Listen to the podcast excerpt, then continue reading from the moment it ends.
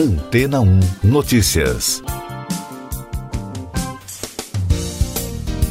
Bom dia! Ao longo das últimas semanas, nós estamos acompanhando aqui no podcast as novas tendências tecnológicas devido às mudanças impostas pelo isolamento social. Um nicho que já está no radar como promissor para os próximos anos, dentro do segmento das Health Techs, do ramo da saúde, é o das Femtechs, que são startups voltadas para o desenvolvimento de soluções tecnológicas para a saúde feminina, como aplicativos de controle de fertilidade, serviços de monitoramento remoto de gestação e fisioterapias. De acordo com o levantamento da consultoria Emergent Research, o segmento movimentou 18 bilhões 750 milhões de dólares em 2019 e deve atingir 60 bilhões de dólares até 2027 em todo o mundo. As projeções indicam um avanço do setor a uma taxa de 15,6% ao ano. O avanço desse mercado surgiu da necessidade crescente durante a pandemia de serviços ou dispositivos que ajudassem a apoiar mulheres a manter acompanhamento clínico e remoto de saúde um dos destaques da pesquisa realizada pela companhia é a empresa Sera Prognostics, criada para desenvolver sistemas que ajudam a prever o risco de partos prematuros, pré-eclâmpsia e outras complicações da gestação por meio de testes e estatísticas que oferecem condições das mães e seus médicos a terem mais informações sobre tratamento individualizado necessário para cada caso.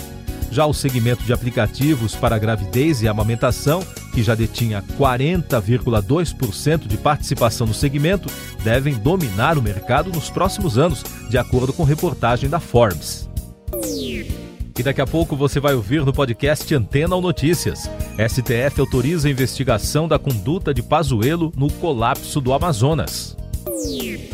Casa Branca confirma que voltará a impor restrições a viajantes do Brasil e de outros países. OMS diz que meta deve ser reduzir a transmissão do coronavírus. O ministro Ricardo Lewandowski, do Supremo Tribunal Federal, autorizou a abertura de inquérito da Procuradoria-Geral da República para investigar a conduta do ministro da Saúde, Eduardo Pazuello, na crise de saúde do Amazonas. Com isso, o general passa a ser investigado por suposta omissão na superlotação dos leitos hospitalares e pelo colapso no fornecimento de oxigênio que levou à morte de mais de 50 pessoas. A porta-voz da Casa Branca, Jane Psaki, afirmou que os Estados Unidos irão manter a proibição da entrada de viajantes vindos do Brasil, de países da União Europeia e do Reino Unido e passarão a incluir as pessoas que chegarem da África do Sul. Além disso, viajantes de origem no Irã ou na China também continuarão sendo barrados. O diretor de emergências da Organização Mundial da Saúde, Michael Ryan, afirmou em entrevista coletiva em Genebra, na Suíça, que a comunidade internacional deve estabelecer como meta a redução significativa do coronavírus, não a erradicação. O especialista acredita que a Covid-19 continuará se disseminando pelo mundo por um bom tempo. Essas e outras notícias você ouve aqui na Antena 1. Oferecimento Água Rocha Branca. Eu sou João Carlos Santana e você está ouvindo o podcast Antena 1 Notícias. O primeiro-ministro italiano Giuseppe Conte deve renunciar nesta terça-feira para tentar obter uma nova maioria após a saída de um membro da coalizão governista. O político convocou um conselho de ministros para informar a intenção de renunciar e, com isso, ele espera obter um mandato do presidente Sérgio Mattarella para tentar formar um novo governo. Governo europeu reage a atraso na entrega de vacina após aviso da AstraZeneca a União Europeia quer controlar a exportação de vacinas contra a Covid-19 produzidas no território britânico, segundo anunciou a comissária de saúde Stella Kyriakides. A decisão foi antecipada pelo aviso feito pelo laboratório AstraZeneca na última sexta-feira, dia 22, de que não entregaria o número de doses prometido inicialmente.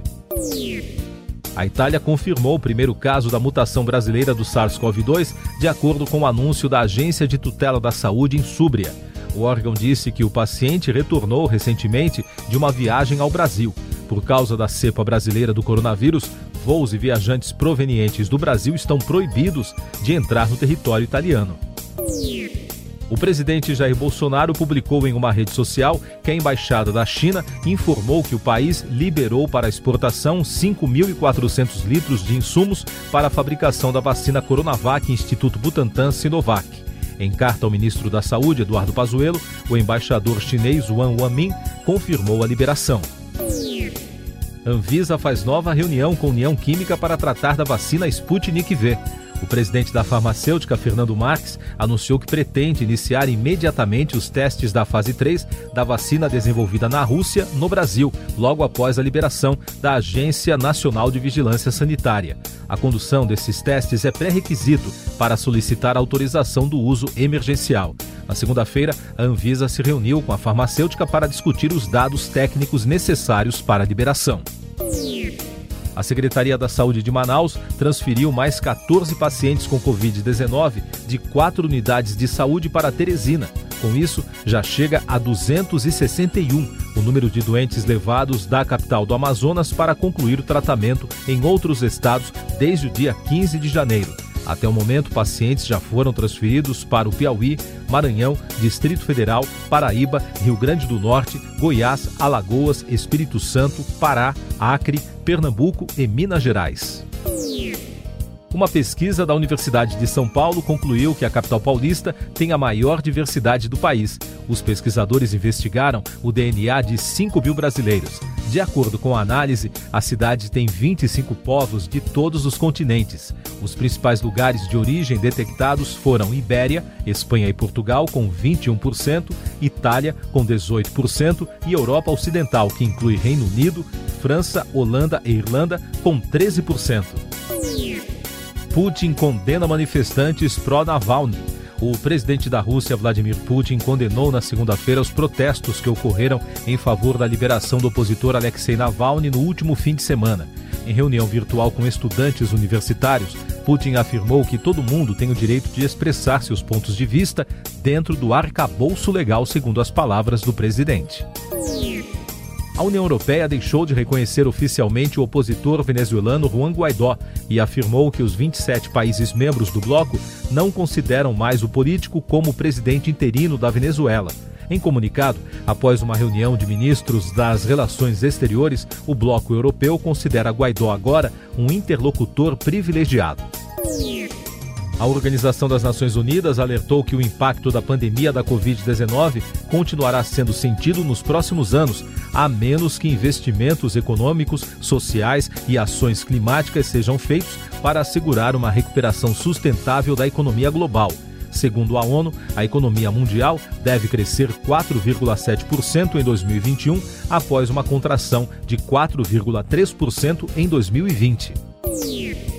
Banco da Inglaterra afirma que dispositivos de pagamentos digitais vieram para ficar.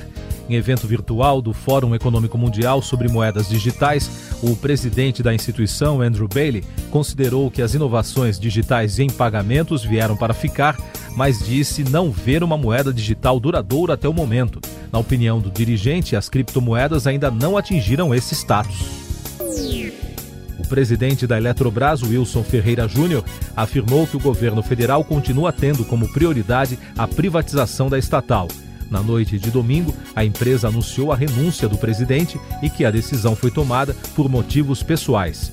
O executivo vai assumir o comando da BR Distribuidora, empresa que já foi uma subsidiária da Petrobras a arrecadação de impostos, contribuições e demais receitas do governo registraram queda real descontada à inflação de 6,91% em 2020. O total arrecadado foi de 1 trilhão 479 bilhões de reais, segundo dados da Secretaria da Receita Federal.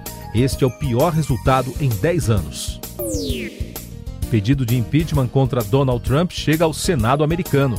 A Câmara dos Estados Unidos encaminhou na segunda-feira ao Senado o segundo processo de impeachment contra o ex-presidente americano. O texto foi lido no plenário pelo deputado democrata Jamie Raskin de Maryland, líder do grupo que conduz o processo. Nesta terça, senadores que atuarão como jurados farão o juramento para dar continuidade ao procedimento o Facebook suspendeu uma mensagem automática do primeiro-ministro israelense Benjamin Netanyahu, depois que ele publicou que queria números de telefones para ligar e convencer as pessoas a tomar a vacina contra a Covid-19. O porta-voz da rede social disse que a política de privacidade da empresa não permite compartilhar informações médicas das pessoas. Budweiser desiste do Super Bowl para apoiar imunização contra o coronavírus. Pela primeira vez em 37 anos, desde 1983, a marca não vai anunciar na grande final do futebol americano. De acordo com a ABC News, neste ano, o dinheiro da publicidade da companhia será revertido em doações para a produção de vacinas anti-Covid-19. Segundo a presidente de marketing da empresa, ainda não há o valor correto, mas será uma quantia milionária. O rapper americano Eitin Vino, de apenas 18 anos, morreu baleado no fim de semana, informou a imprensa do país na segunda-feira. Nome em ascensão na cena do hip hop da Carolina do Sul, o jovem ganhou destaque no ano passado com o lançamento do primeiro EP e do primeiro álbum, conquistando boas críticas e vendas. A Polícia Regional disse que iniciou uma investigação para apurar os autores do crime. Siga nossos podcasts em antena1.com.br. Este foi o resumo das notícias que foram ao ar hoje na Antena 1.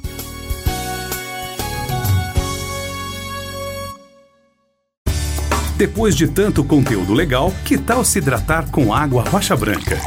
O consumo regular de água durante o dia traz benefícios para a saúde, como, por exemplo, manter a pele bonita e hidratada. Rocha Branca, da fonte direto para sua casa.